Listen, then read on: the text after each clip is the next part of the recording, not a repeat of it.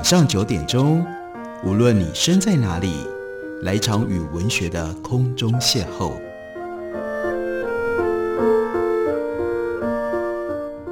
杨照谈书，邀您一同遨游文学世界，认识古今中外的经典之作。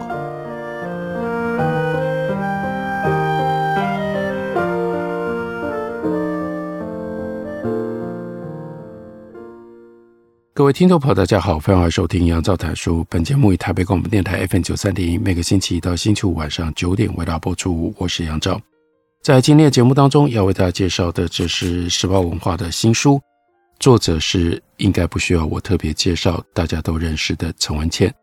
书名是《文茜说世纪典范人物之二》，这就表示前面有另外一本书，另外一本书《文茜说世纪典范人物》。他所集中介绍的是丘吉尔、戴高乐以及罗斯福，给他们三个人一个共同的描述，叫做“不带虚名的外衣走天涯”。所以这系列的书，这个世纪应该讲的是二十世纪。所以同样的回顾二十世纪，不过在新的这一本延续到二十一世纪，而有了这本书里面这三位不一样的典范人物。从平凡到不平凡的典范人物，中间就包括了梅克、罗斯福夫人以及杜鲁门。我们可以从陈文茜的行文，包括她的口气当中，清楚地知道这本书真正最重要的中心是梅克尔夫人这一位刚刚离职卸任的德国前总理。包括在序言里面，陈文茜甚至就把他的序言的标题。称为叫做与梅克同行，要如何跟梅克同行，或为什么要和梅克同行呢？陈文茜说：“我们的世纪从文明的幻想开始，如今一步步走向野蛮。这指的是二十一世纪民主的理念，在上一个世纪二十世纪末成为普世价值，人们忽略了是这个民主价值正同时被资本主义宰割。”被即将崛起的社群媒体带上极端，没有人愿意倾听对方。在受伤的时刻，人人看到的是自己的伤口，闻到自己浓浓的血的味道，也夸大了自己的失落。二十世纪的两场大战重塑了世界的历史格局。二十一世纪那些崛起的大国开始衰落，曾经崩溃的土地却有了生机。没有人庆祝这是东西文化重新平衡。也没有认为世界正走向更好的平等。他们说亚洲人偷走了我们的工作，然后把亚洲人聚焦于一个令人讨厌又没有办法可以替代它的生产力的国家。想而已之，那就是中国。美国的港口还在堵塞，千万个层层叠叠的货柜如同世界奇观，但美国的总统不愿意面对，就把通货膨胀的根本因素。那是基础设施落后，那是民主党没有本能力可以去处理码头工人等等，通通都转嫁到怪罪于俄罗斯跟乌克兰的战争。所以借机两群仇人、不同价值观的敌对阵营一起宣扬，这叫做民主治理的危机。罗斯福的祖国那是美国，丘吉尔的祖国那是英国，瞬间把已经被埋在地下的罗斯福跟丘吉尔。变成了异乡人，英美占领世界价值观的论述滔滔不绝，长达两个世纪，一直到梅克现象崛起，也就是到这个时候，在英国跟美国之外崛起了一个新的政治领袖的典范。德国是二十世纪的战败国，德国是二十世纪屠杀民族的后代。另外，梅克她是一个女人，而且她是一个。来自于东德的女人，她带着一切卑微的符号走进到二十一世纪，继承了英国、美国从来不屑理解的德国，这是大陆法系当中的宪法制度，分享权力，建立大联合政府，相信民主的前提是容忍，人权的前提是不分宗教跟种族的。那些英美历史跟哲学文化曾经教他的事情，就变成了梅克尔他的政治准则。没有怀疑，而且更重要的，这都是实实在在的内容，而不是口号。梅克如此的平凡，却创造出二十一世纪最闪耀的光芒。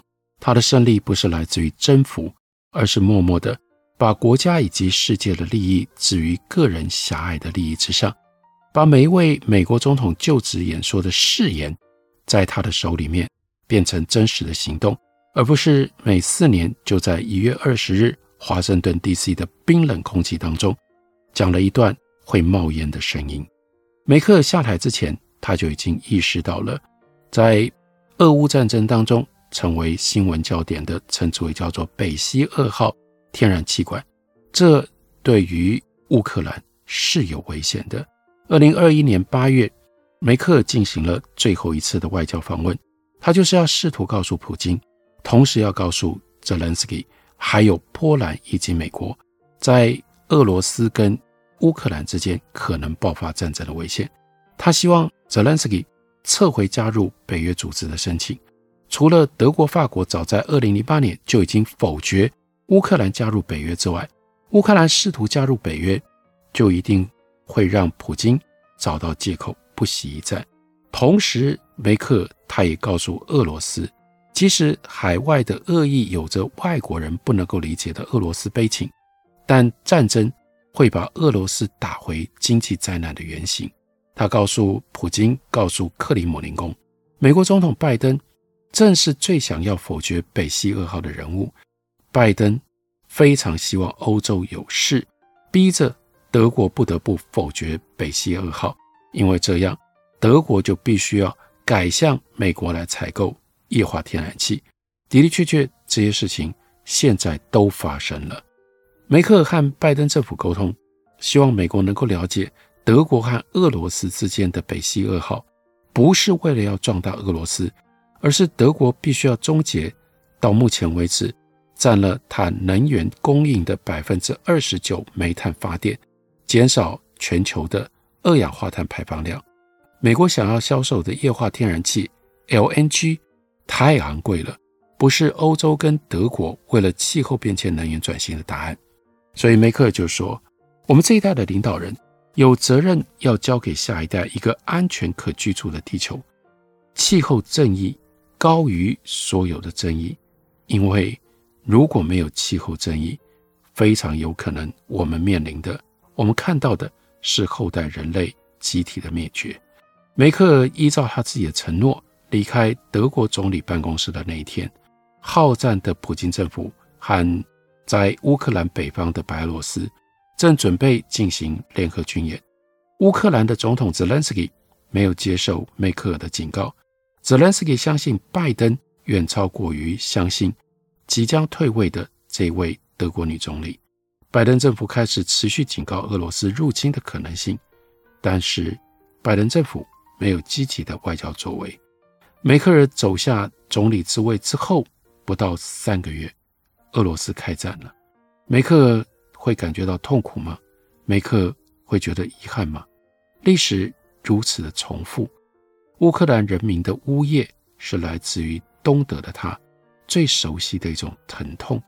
在梅克离开了总理位置一个月，德国创下了二次大战以来最高的通膨的记录，因为天然气电费大涨。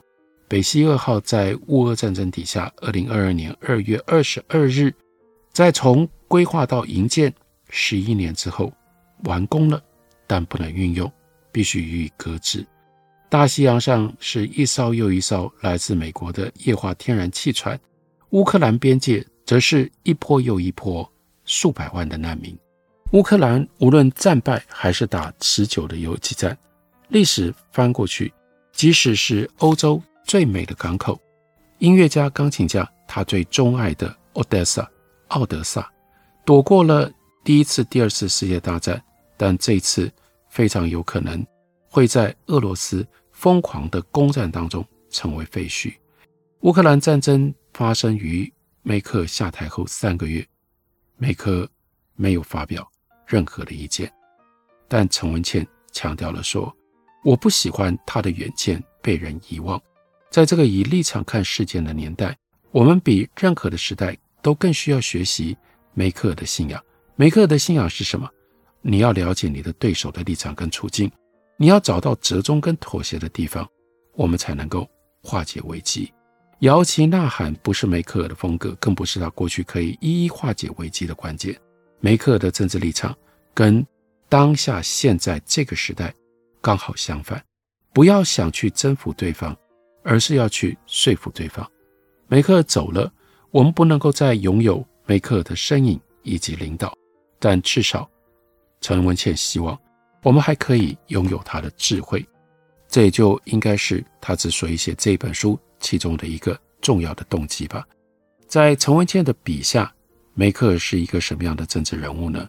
他说，在一个以男性为核心权力运作的德国、欧洲、西方，梅克的崛起本身就是一件值得深思的事情。这种女性，她们总是得要从小女孩解除拥有实权男人的防备，悄悄的崛起。她们作为女性，在这样的一个环境里面，语言很少，意见不能够强势。她们是所有权力爸爸喜爱的乖巧而努力的小女孩。梅克她有一个 mentor，那是德国前总理科尔。科尔真的就常常称梅克是我的小女孩。但是呢，梅克她的这个 mentor 科尔爆发了政治献金丑闻。才突然之间，梅克露出了一般人认定的小女孩不会有的爪子。当时的她被科尔摆在基民党秘书长的职位上，那是因为科尔认为这是不会有什么样的作为，更不可能违背他的这样的一个人，所以把他放在基民党秘书长的职位上。但是当科尔陷入了政治献金丑闻困境的时候，科尔。真的吓了一大跳，因为他所得到的来自于梅克，不是作为亲信不问是非的背书，而是梅克以秘书长的身份要求当时担任 CDU，也就是基民党的党主席科尔辞职。这是让科尔在他的政治生涯结束上压倒骆驼的最后一根稻草。你可以说梅克狠而且无情。她小女孩的脸孔下一直藏着步步为营、等待夺权的心机。你可以解释梅克一生自律，她在乎大是大非，甚至不是交换，错了就是错，不论那个犯错的人是否对自己私人上有提携之恩。梅克到底是哪一种人呢？我们休息一会儿，回来继续聊。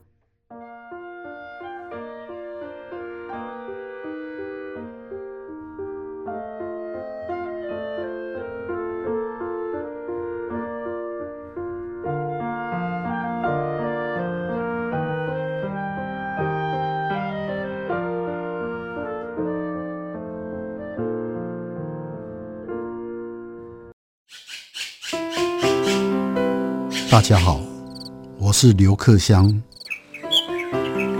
亲近自己的城市，找回城市的温暖。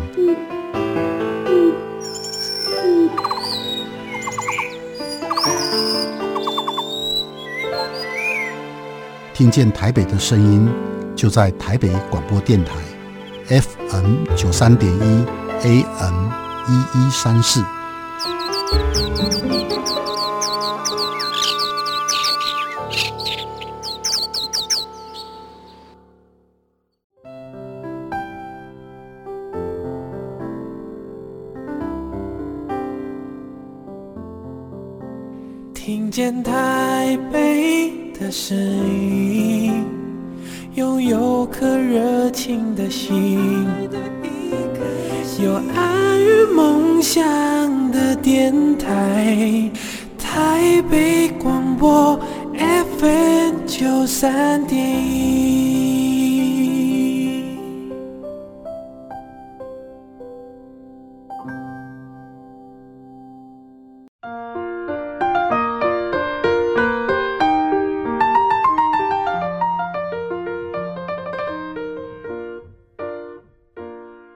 感谢你继续收听《杨照谈书》。本节目以台北广播电台 FM 九三点一，每个星期一到星期五晚上九点，为大家播出到九点半。今天为大家介绍的是陈文茜她所写的《文茜说世纪典范人物之二：这本书聚焦在梅克身上，从自己也是在政治圈里有非常丰富的经验，并且身为女性，陈文茜这样看待梅克。她说：“我喜欢观察一位女性政治人物，从她如何处理私人事件着手。这不是因为女性的价值只有私情，而是在社会四面八方时时刻刻的灌输跟包围下，女人很容易陷溺在其中。能够超越女性小情框架的女子，才能够成大事。”德国了解梅克的女权领袖称梅克尔是小女孩和女同志的综合体。女同志指的当然不是她的性向、性倾向，而是她处理从私人到公众事务的独立性以及超越性。这通常女同志比较容易办得到，也就意味着，当她们跨越了性别的障碍，就同时可以跨越许多社会体制的框架。认识梅克的初步从哪里开始呢？从她的真实的姓氏开始。我们今天。都叫她梅克、梅克或者是梅克夫人，但她的本名呢，其实是 Kasner，。她的父亲是 Kasner 牧师。那梅克是丈夫的姓吗？不对，她现任的丈夫姓 Sauer，梅克是她的前夫第一任丈夫的姓。她和这位梅克，他们的婚姻只维持了很短的时间，而且呢，是用这种方式结束的。有一天夜里，梅克尔抱着他私人的文件、衣服、物品，开着车逃离了这个梅克尔不适合他的男人。在东德时期，改一份文件可以地球绕行半圈，就表示这个官僚的体制是多么样的繁琐繁复。要离开一个痛苦的婚姻已经够倒霉了，接下来梅克尔必须要面对的就是要改一大堆文件当中的姓氏。这个 Angela kasner 小姐，她就觉得太麻烦了，算了，就叫梅克尔吧，反正姓氏姓也不过就是一个符号。她务实的决定，我人可以离开这个男人，离开这个婚姻就好了，我不需要在文件上面大费周章，大改一通。所以梅克尔这个姓就跟了她一生，进入下一段关系，以此从政。成为全球最知名的女性的品牌，也是二十一世纪最耀眼的政治人物的名号。她本来以为那就只是一个代号，像是银行账号一样。结果呢，这个名字依照陈文茜的描述，像星辰一样，还不知道多少光年之后才会消失。她好像不太在意，她的第二任丈夫也不可能说什么。陈文茜好奇的是。她的第一任丈夫梅克尔，那她又觉得怎么样呢？她会觉得光荣，还是她会觉得倒霉呢？梅克是一个异性恋者，不过她的独立性却让人感觉到很像女同志。梅克在全球陷入危机、经济断层、资本主义贫富差距、种族主义文化的分裂当中，她竟然可以团结德国。其中一项秘诀是，她认为政党是中介机构。转成不同意见的人，让他们在这里协商、讨论、倾听。政党绝对不是宗教。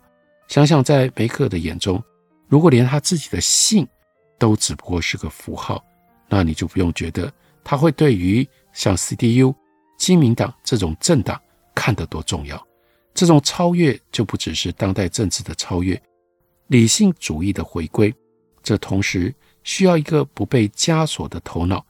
牢牢地立刻抓到核心，对任何外界无意义的抨击置之度外。一九四五年五月八日，这当然是重要的历史日期。这是希特勒自杀之后八年，德国宣告投降。第二次世界大战欧战的部分结束了。那个时候，德国的几个大城市都成为满目疮痍、无法辨识的废墟。所谓家园，这个时候。就是一个又一个焦黑的建筑物，或者是一滩又一滩的碎石头。德国人投降了，但也成为自己国土上的难民。在德国的东北方，他们甚至面临了部分苏联红军的追杀。所有的战争发动都很快，结束都很难。战争过程当中所累积的仇恨报复，像水中的涟漪，一波又一波，一直不断的扩散。德国在战后被分割成为两块土地，一块是苏联的附庸，它有一个正式的国家名称，叫做德意志民主共和国。当然，这个国家一点都不民主，所以我们很少人会去记它正式的名称，我们都只简称它叫做东德。柏林围墙是在一九六一年建起来的，那一年梅克七岁。围墙建起来的原因就是太多的东德人逃到西德去了，尤其是一九五三年之后。一九五三年那一年，德国工人大罢工，在东柏林的街头示威游行。他们的要求非常的共产主义，就是提高工资、改善工作条件，另外要求有公平的选举权。结果，东德的共产党政府向他们宣布，共产主义的理念并不存在，但是共产主义的政权存在的。东德宣布戒严，并且展开了军事镇压。那一场镇压就让更多的东德人潮前往西德。根据估计，光是一九五三年，那是梅克他出生的前一年，一共有三十三万一千人东德人宁愿放弃所有的家园跟工作，逃到西德去。但是梅克一家最特别的是，在这样的历史的大迁移当中，他们逆向而行。他的爸爸卡森的牧师是在一九五四年离开了汉堡，前往东德。两个月之后。牧师太太赫德林才把女儿放进到篮子里。他们先上了火车，三个小时之后，在布朗登堡邦和丈夫会合。那是一场史诗之旅。没有人想到篮子里的孩子未来会成为德国总理，并且统治德国长达十六年。而且那一场由西往东的旅程，就使得梅克从政了之后，来自于东德。这样的一个符号就没有离开过他。卡什呢一家抵达了东德，最后选择了一个小镇叫做 Templing，。那里虽然是东德政府控制的一部分，但是呢，小镇有湖泊，有古老的森林，有乳牛，有巨石，那是童话故事一般的风景。当地有鹅卵石街道，有红砖房屋，湖泊，森林。梅克曾经在另外一本传记当中说。我的童年没有创伤，但这些都不是卡斯纳牧师他选择逆向来到东德的原因。有人好奇问过他太太，也就是梅克的妈妈，为什么呢？解释是：身为基督教牧师，我们的角色就是帮助其他的基督徒。有些人为了宣扬信仰去了非洲，为什么我们不去这个国家的另一边呢？如此简单，如此虔诚。也如此理所当然。卡斯纳夫妇除了到东德一个苦难之地去传教之外，没有任何私人的理由要离开西德的汉堡。他们抵达的时候，他们穷到连买婴儿床的钱都没有。这位后来行事非常简朴的总理，他睡的第一张床是他的父亲用板条箱做的婴儿床。卡斯纳牧师本来就不是为了荣华富贵而来到东德的。他想要和受苦无助的人在一起。东德先历经了战争战火的蹂躏，到投降，再被苏联间接控制。他们必须在自己渴望的信仰和共产政权的无神论当中找到可以呼吸的缺口。卡斯纳牧师把分担这些苦难当做他自己的使命，并且把自己一家就搬到这里来，成为受难者其中的一部分。卡斯纳牧师的妻子，她本来是一个老师，在这里她没有机会教书了。在传道之余，牧师要挤羊奶。刚开始的时候呢，是骑一辆小摩托车，家里又少了妻子的一份薪水，这一家的经济更加的拮据。事实上，他们有足够的时间再逃回西柏林，逃回老家汉堡。卡斯纳牧师他隶属于路德教会，他他们。这个教会绝对有能力，更有权利可以安排他们，但是卡斯纳牧师没有。他之后小心谨慎的传教，让信仰者有依托，也让自己的工作可以持续。生活在东德他们当然就只能够一直简朴的过日子，在生活当中只有必需品，没有奢侈品。卡斯呢，在女儿还很小的时候，就教育她，牺牲还有自律是最重要的。他的父母亲用这样的一种生命的实践、牺牲的选择，给了女儿后来成为梅克总理最好的身教典范。梅克出生在一九五四年六月十七日，二次世界大战结束后九年，也是希特勒举枪自杀后九年又两个月。他不是一个在汉堡出生的小婴儿而已。德国的每一个角落，每一个子民都必须要承担。